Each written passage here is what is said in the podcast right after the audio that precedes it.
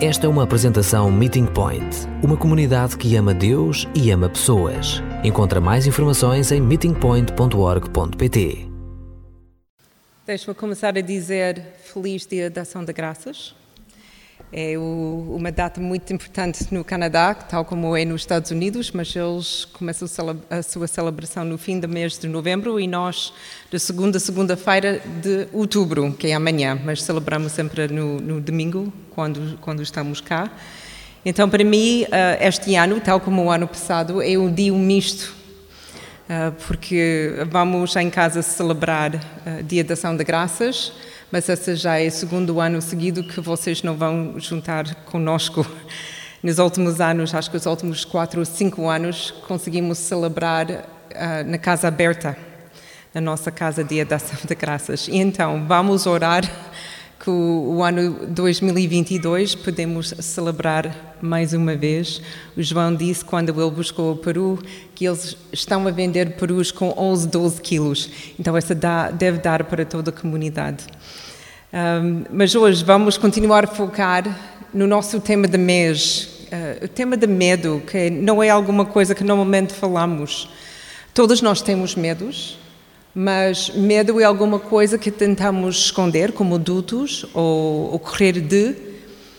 Tentamos, como pais e avós, tentar acalmar os nossos filhos quando eles têm medo. Mas a Bíblia fala abertamente sobre medo e como enfrentar e a razão que temos medo e as razões que nós não devemos ter medos. E hoje vamos falar sobre nesga de luz. E se vocês estão a seguir no YouVersion, essa é a parte da introdução que, que vou ler. Normalmente pensamos em nesgas de luz como um sinal de esperança, a luz ao fundo do túnel, túnel, o pequeno raio de esperança. Por outras palavras, o que está para lá da nossa escuridão é o que nos dá esperança e nos tira o medo. Caminhamos em direção a essa luz, na esperança de que o que nosso sofrimento ou dificuldades atuais acabem em breve. Essa luz que brilha nas trevas é Jesus, como lemos. Ele é a luz do mundo, porém a sua luz faz duas coisas, não apenas uma. A primeira coisa que faz é brilhar sobre nós, fazendo-nos ver tal como realmente somos e não como nos imaginamos ser. Depois, a sua luz ilumina o nosso caminho para sairmos da escuridão e na direção da sua incrível luz, onde estamos de facto salvos e seguros e onde as trevas já não, não nos podem manter prisioneiros. Este mês vamos estudar a carta do primeiro de João. Então vocês podem abrir já as vossas Bíblias para o primeiro capítulo, na primeira carta de João. E João escreveu essa carta às igrejas da Ásia Menor. Para esse grupo de, de, de crentes que espalharam de Jerusalém para os fins do mundo, alguns, uh, o mundo que eles conheceram, eles ainda estavam com vários medos. Ainda tinham medo de Roma, que estavam a fazer uma perseguição intensa. Tinha medo dos gregos, que tinham ideias completamente, totalmente diferentes do que eles ensinaram. Tinha medo também dos judeus, que também estavam a pôr alguma perseguição por cima deles por ser diferentes. Muitos deles ainda eram judeus. Então, João queria escrever essa carta a eles para tentar acalmar esses medos que eles tinham. Mas o maior problema que João confronta aqui nessas, nessas os três de suas cartas e também ele vai mencionar no livro do Apocalipse e esses novos ensinamentos que estavam a aparecer aqui e ali. Havia sempre profetas que estavam a dizer que eles tinham uma nova palavra de Deus, ou que eles perceberam alguma coisa interessante sobre as Escrituras, ou eles tinham uma visão de Jesus e começavam a mudar um pouco da história. Nessa altura, quando João está a escrever essa primeira carta, os novos crentes estavam já a começar a questionar a sua fé. Eles tinham dúvidas que o apóstolo, o apóstolo João ensinava bem, e se calhar eles estavam enganados, então alguns deles até estavam a afastar da igreja. Então, esta era a, época dos gnósticos. E como diz no, no, na carta, livro do Apocalipse, João confronta muitas vezes esses novos uh, ensinamentos dos gnósticos. E não quero falar muito sobre eles, porque há muita coisa que vocês podem consultar ou online ou em vários livros, e não quero também uh, ligar os holofotes neles. Mas sempre, simplesmente quero lembrar-nos que os novos ensinamentos, uh, novas ideias, mensagens de cima, visões de Jesus, acontece e aconteceu desde o início da Igreja. Hoje em dia ainda estamos a receber novas mensagens, novas pessoas a dizer que eles ouviram a verdade ou conseguem interpretar a Bíblia numa forma diferente. Nos, nos, anos de 30 e 40 começavam a surgir uh, os lados mais liberais, que eles também disseram que todos esses anos estivemos a ler mal a Bíblia. Então, este é no, nada novo para nós, porque começou mesmo no início das igrejas.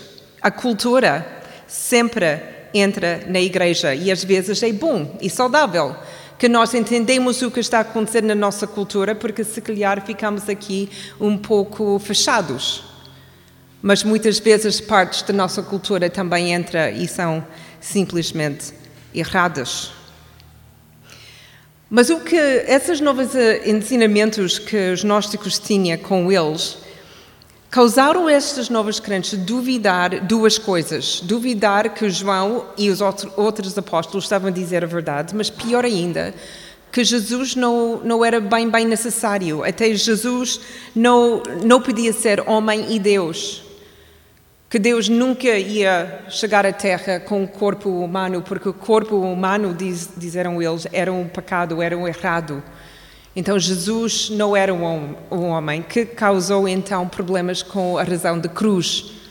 Então esses novos crentes ficaram completamente confusos. Então Jesus era necessário, a sua morte e ressurreição eram necessários para a nossa salvação. E realmente o nosso corpo é pecado, mas nós somos pessoas da alma. Podemos abusar os nossos corpos em qualquer maneira, ou se calhar até nós não somos pecadores de tudo. Então, essa foi para o João bastante problemático. E ele é o pastor, então ele cuida dessas pessoas e tem compaixão e não quer ver eles com medo ou assustados. Então, ele, ele põe o seu foco em duas áreas. A primeira área é tentar explicar como ele sabe a verdade. E depois ele vai apontar os erros que estes uh, novos profetas estão a ensinar. Realmente a terceira coisa que ele faz, ele está a tentar tirar todas essas dúvidas ou receios sobre quem Jesus é e sobre o seu relacionamento e segurança que eles devem ter em Jesus. Neste momento da história, as trevas começam a descer, mas ainda há uma nesga de luz. E João quer abrir essas cortinadas para deixar a luz mesmo brilhar, na verdade sobre quem eles são, quem ele é como, como apóstolo e quem, principalmente, Jesus é. Então, nos versículos 1 a 4, João começa a sua primeira carta, recordando às igrejas que ele foi um testemunho de Jesus. Ele não é, não é alguém que ouviu falar sobre a história. Ele não é alguém que simplesmente leu uma história sobre Jesus. João estava com Jesus. Nos 13 anos do, do, ministério de Jesus, João, desde o primeiro dia, caminhava com ele. Ele viu tudo, ele ouviu tudo. Ele foi o único discípulo que estava lá na sua morte e um dos primeiros discípulos que estava na sua ressurreição. E após a ressurreição, João também passou muitos, muitos dias e conversas com Jesus. Então, os primeiros quatro versículos é para dizer aos, aos crentes: estas profetas estão a falar sobre ideias, mas eu estou a falar de minha experiência. Jesus, para mim, não é uma ideia, é uma pessoa. E o que eu vi e experimentei era verdade porque eu estive lá. E para eles era mesmo, mesmo importante. Para João, essa não era teoria, mas era a sua vida. Então ele passa a maior parte desse primeiro capítulo usando a referência de luz, brilhar a luz. Foi para ele uma imagem poderosa, porque trazeu-lo de volta ao Gênesis 1 que Gerson leu, quando Deus invocou a luz para dissipar as trevas. No meio da luz não há escuridão, é simplesmente luz. E foi o próprio João que escreveu que, como a Marta leu em João capítulo 1, Jesus é a luz do mundo. E há três coisas em que quero que pensemos quando pensamos na luz. Três coisas que João nos ajuda a compreender neste primeiro capítulo. A primeira coisa é a luz revela a verdade sobre nós próprios. Versículo 5. Deus é luz e nele não há trevas. Mas o que é luz? Que significava para a igreja primitiva a palavra luz, ou conceito luz? Para ele significou não só luz, que brilha na escuridão, mas pureza, santidade, a verdade e integridade. Mas também, como para nós, a luz também ilumina o caminho, dá-nos orientação e consola-nos.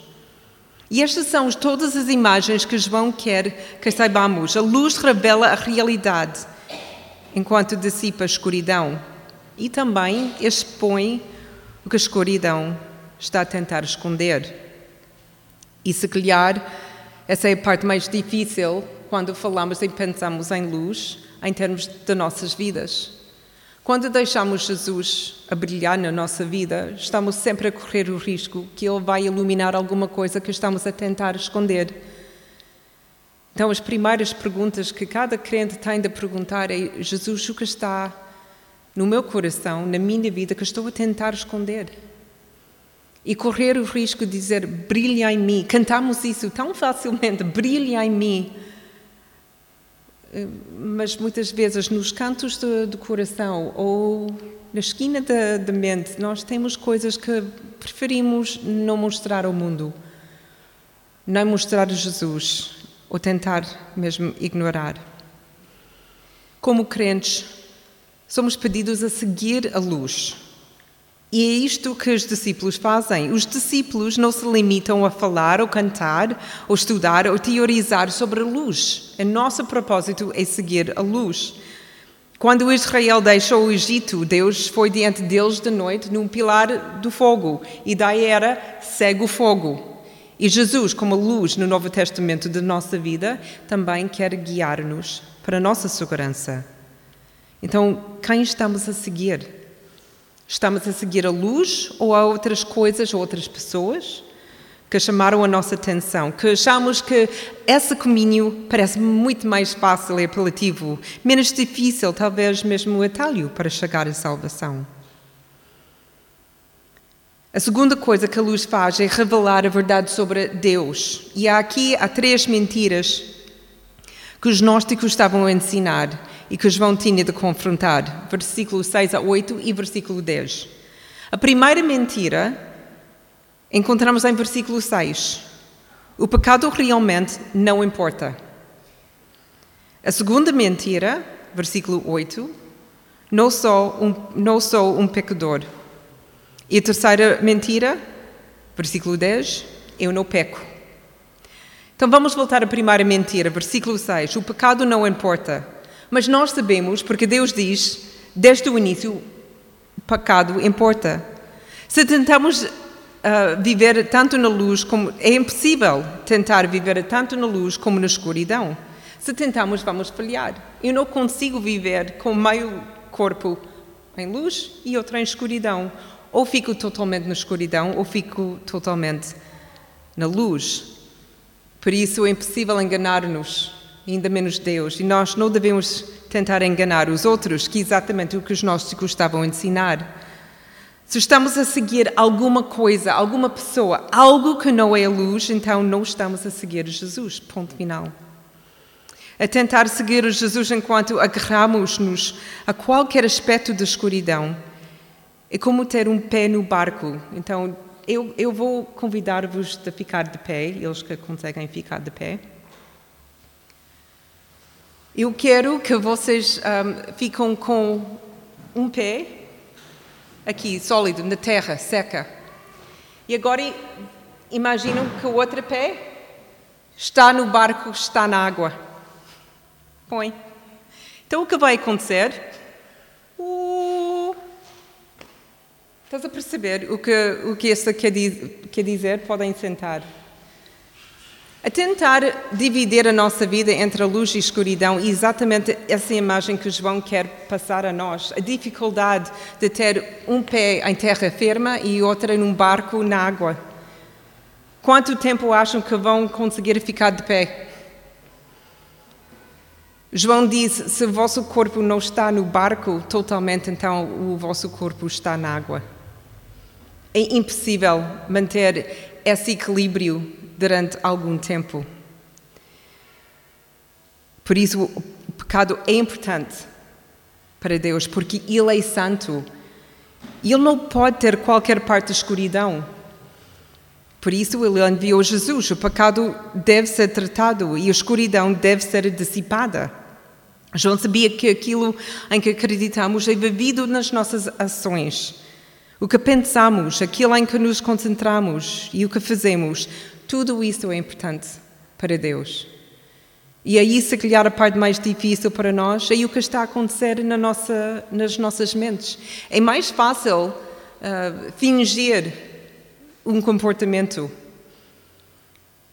É mais fácil fingir até atitudes, simpatia, gentileza com, com pessoas na rua ou com quem trabalhamos. Problema com luz, quando falamos de Jesus, é que ele consegue chegar o interior para fora.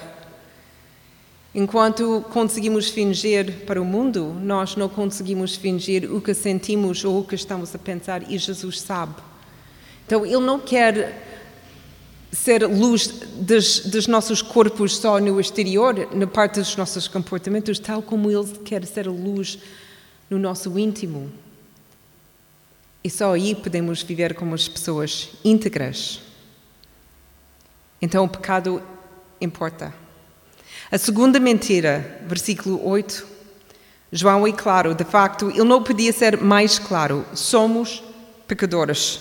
Em ação, em pensamento, no fundo dos nossos corações e na nossa alma. Nós somos, por natureza, rebeldes. Paulo, escrevendo aos Romanos, confronta-nos com essa realidade em capítulo 5, versículo 12. Vamos abrir Romanos, capítulo 5, versículo 12. Alguém oferece de ler isso?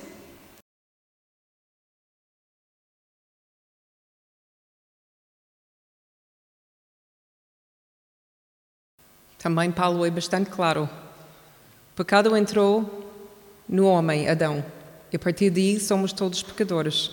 Faz parte da nossa natureza. Então, andar à luz de Jesus mostra-nos o nosso verdadeiro eu.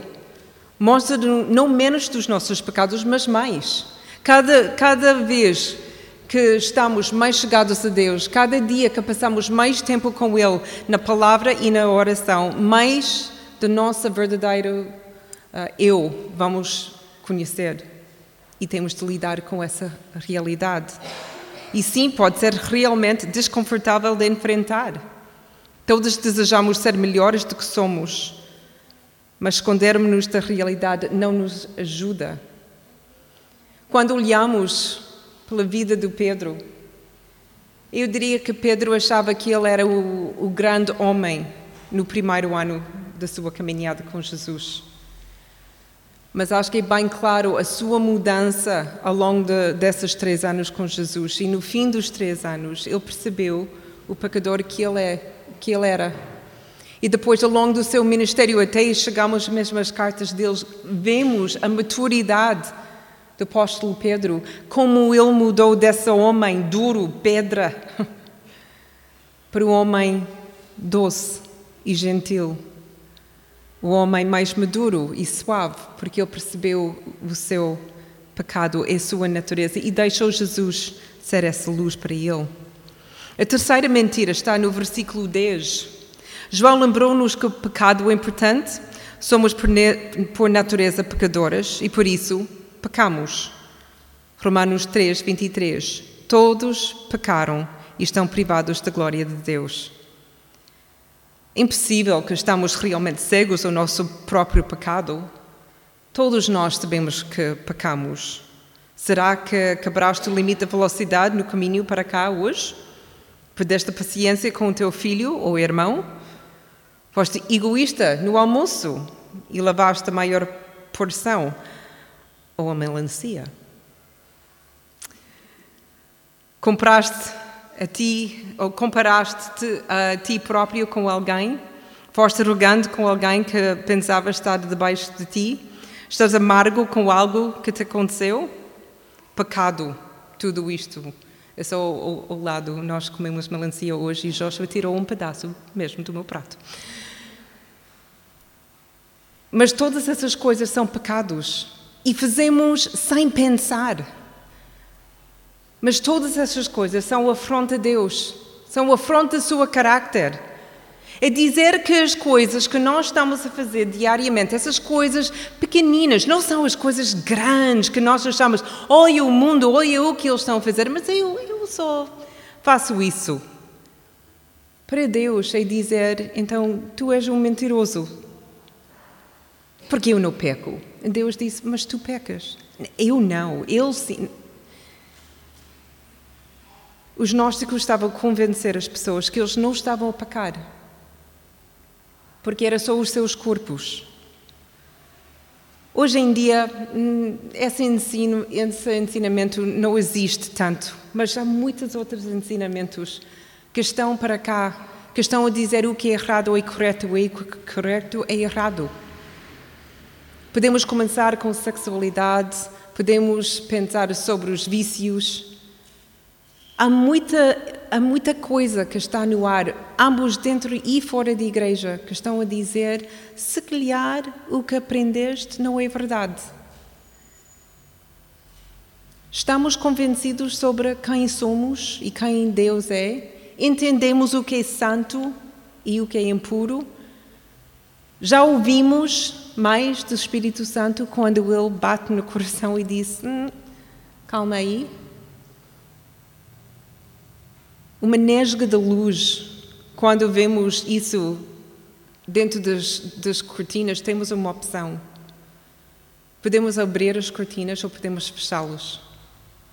Mais que abrimos as cortinas, mais luz que vai entrar e mais que vamos ver.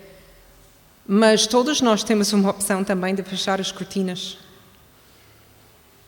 E a luz fica lá, fica lá, mas fica fora do nosso, da nossa visão.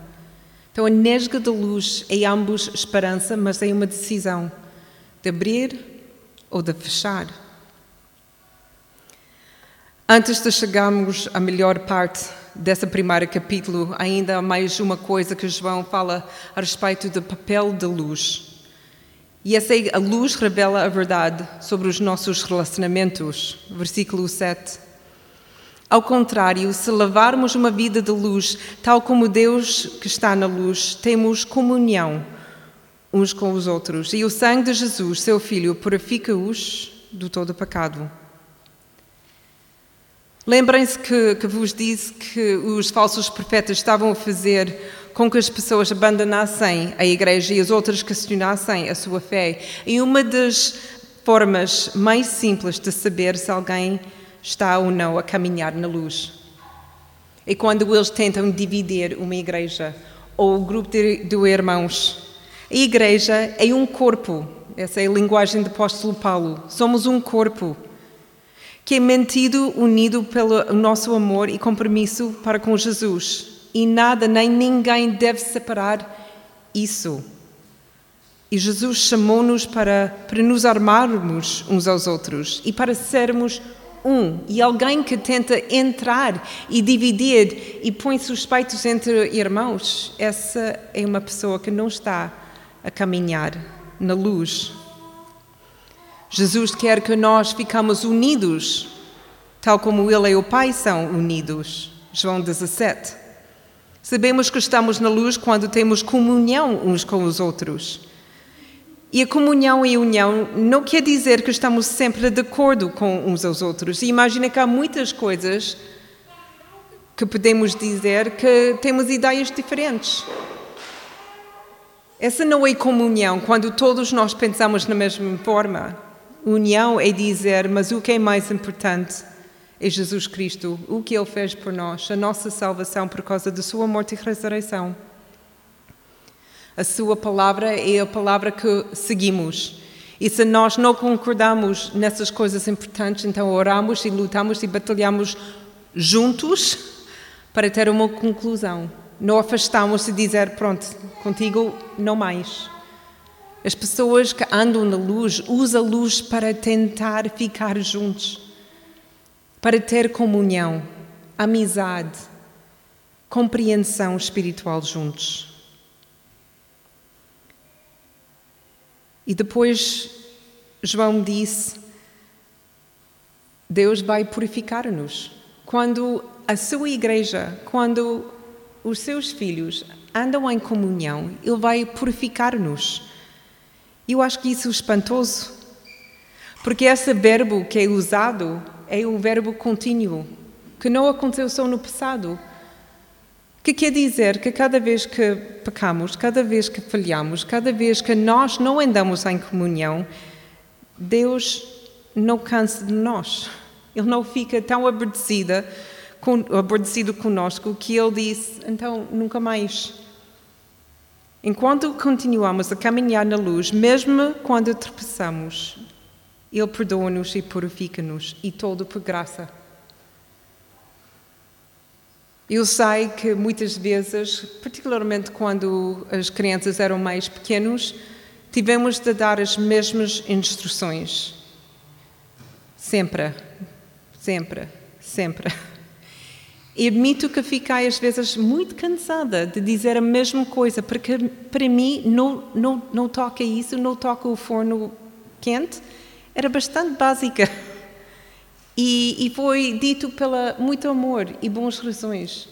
Mas do quinto, sexto, décimo vez, pá, estava a ficar farta.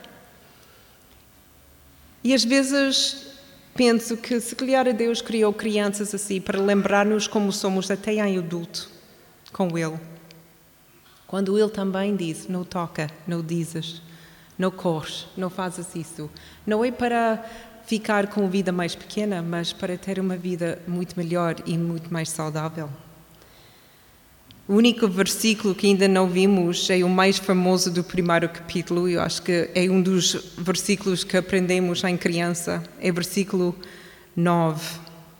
Aqueles que vivem na luz sabem que Deus importa com o pecado, que eles são pecadores pela sua própria natureza e, portanto, pecam praticamente todos os dias. Então, qual é o remédio. Alguém consegue dizer isso sem ler?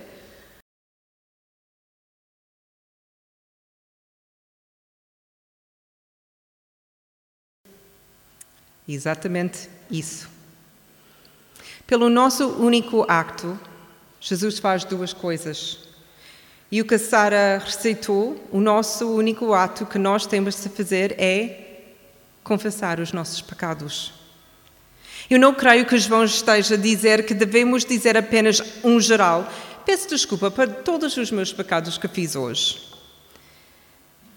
Ele pede uma resposta ponderada sobre a forma como nós nos temos comportado e como temos pensado. É importante confessar os nossos pecados em um reconhecimento a Deus e a nós próprios da nossa realidade. E como fazer nas dietas? Não sei se vocês fizeram dietas, eu fiz uma, duas mil na minha vida. Mas há várias dietas que insistem que as pessoas escrevem todas as coisas que eles consumam durante o dia. A primeira vez que fiz isso, cheguei ao fim do dia e estava chocada sobre a lista que estava na minha frente. É incrível que, com, que eu, ok, eu vou assumir que consumi tanta coisa que não passei pela cabeça. Pronto, comi sem pensar, mas quando tinha de escrever, eu consegui ver tudo que consumi. Eu entendi que a minha maneira de alimentar-me não era nada saudável. Com a lista na minha frente, não consegui negar o que estava a fazer todos os dias. Então, quando confessamos os nossos pecados, é exatamente essa mensagem que Deus quer que nós aprendemos. Porque muitas vezes chegamos ao fim do dia e pensamos: ah, estou bem, eu, eu tinha um excelente dia. Mas sentar e pensar, realmente, não é, não, não é como correu o meu dia ou como comportei, mas como, como sou no meu coração, como agi a certas pessoas e conversas. O que aconteceu na minha cabeça? Quais são os meus medos? Entregar isso a Jesus ou ficar na minha cabeça? Passar o tempo a confessar os nossos pecados permite-nos refletir sobre como estamos realmente a seguir Jesus. Então, essa é a nossa única resposta, a nossa única responsabilidade nesse versículo. Mas então, por causa de quem Ele é, Ele é fiel e Ele é justo, Jesus faz duas coisas. Primeiro, Ele perdoa-nos. Fomos libertados, libertados das consequências eternas do nosso pecado. Imagina, tivemos um dia miserável, gritamos com toda a gente, disciplinamos com o forço excessivo com os nossos filhos, confessamos honestamente e Deus perdoa-nos. É chocante. Não parece tão justo, mas para Ele é, porque confessamos e Ele é justo e fiel e purifica-nos esta segunda coisa que Ele faz. Não só perdoa-nos, como purifica-nos. Já não somos pecadores, mas santos. Fomos feitos novos, limpos e puros. A segunda chance. Não para usar a mesma roupa suja, mas para ter novas roupas. Em que tempos foi sujo como o pecado, injustiça e puro, justo perante Deus. Uma nesga de luz brilhando na escuridão pode parecer tão pequenina, mas quando abrimos completamente as cortinas, esta luz brilha por dentro e a escuridão desaparece. O que estava escondido agora é revelado. O que uma vez nos assustou é facilmente visto para, para o que realmente é. A luz revela quem nós somos, mas também nos mostra onde podemos ir em busca de ajuda então vamos tirar alguns minutos para permitir que a luz entre e faz o seu trabalho, para permitir que Jesus ilumine a verdade nas nossas vidas. O que Ele quer que nós vejamos?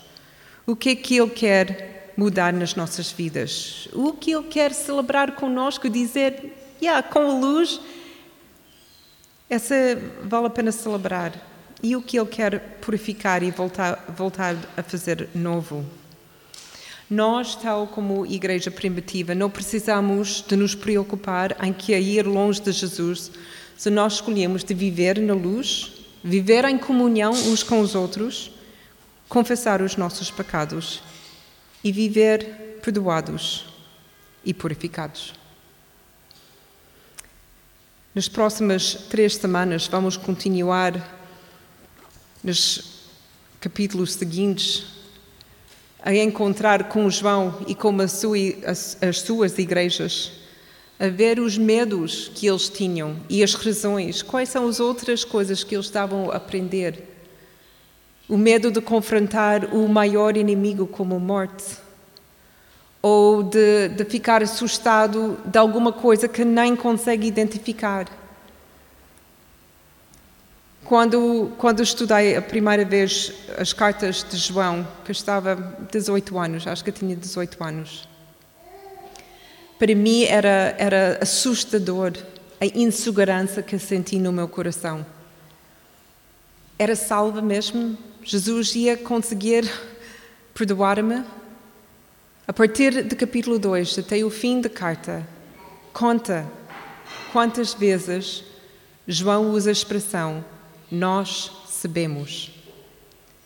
Esse foi o livro que, entre aspas, salvou a minha vida e, e deu-me tanta segurança de afastar os medos. Por quantas vezes ele diz, mas nós sabemos, não temos de ter medo, não temos de duvidar, não temos de seguir os novos ensinamentos que estão lá fora. O que nós temos, o que nós experimentamos, o que é verdade da Bíblia, nós sabemos. Ele é o nosso Jesus o nosso Salvador.